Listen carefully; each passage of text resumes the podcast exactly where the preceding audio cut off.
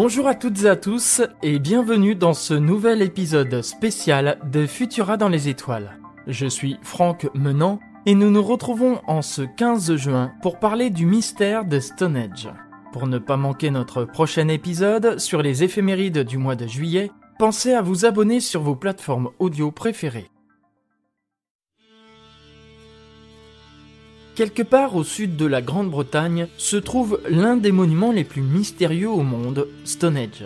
De nombreuses légendes entourent cet imposant cercle de pierre, jusqu'à dire que celui-ci serait l'œuvre d'extraterrestres.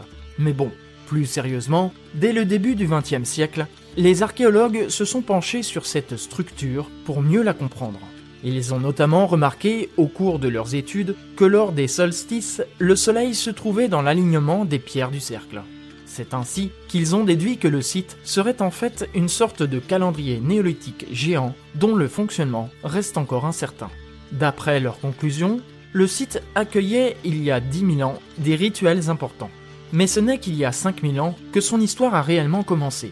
Stonehenge aurait d'abord été un lieu de sépulture composé d'un vaste cercle avec 56 cavités, appelées les trous d'Aubray, dans lesquels auraient été trouvés des ossements humains. 500 ans plus tard, le site prendra la forme que nous lui connaissons aujourd'hui, un alignement de mégalithes de grès sarsan et de pierre bleue.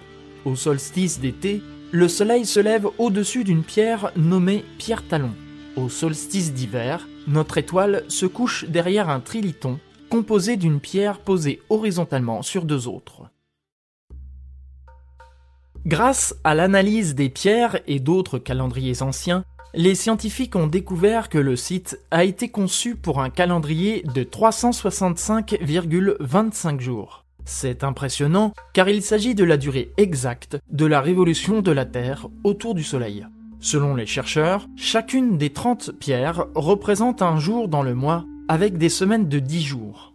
Pour coller à notre calendrier, dont certains mois possèdent 31 jours et dont le mois de février est plus court que les autres, un mois intermédiaire de 5 jours a été inséré.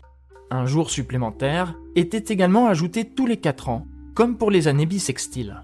Grâce à cette organisation étonnamment précise, les solstices d'été et d'hiver sont donc observables précisément toujours au même endroit, à Stonehenge.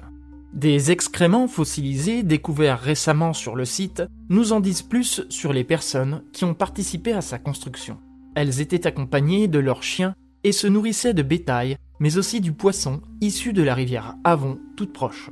Des milliers de petites fosses, révélées par des études électromagnétiques en mai dernier, ajoutent une nouvelle couche de mystère au site.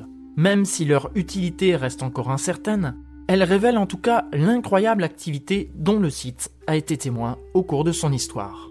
Et ce n'est pas tout. L'organisation de Stonehenge montre l'influence d'une culture étrangère, car ce type de calendrier était par exemple utilisé en Méditerranée orientale dès 3000 avant notre ère, en Égypte vers moins 2700 et dans l'Ancien Empire vers 2600 avant notre ère. Tout ceci demande néanmoins d'être approfondi pour être confirmé mais ce monument si symbolique de l'héritage historique anglais pourrait bien être une nouvelle preuve des incroyables échanges culturels qui avaient déjà lieu au cours du néolithique. C'est tout pour cet épisode. Merci d'avoir écouté Futura dans les étoiles. Si ce n'est pas encore le cas, je vous invite à nous retrouver sur vos applications de podcast préférées et à vous abonner à nos productions. Vous pouvez aussi vous abonner à la newsletter podcast hebdomadaire de Futura grâce au lien en description.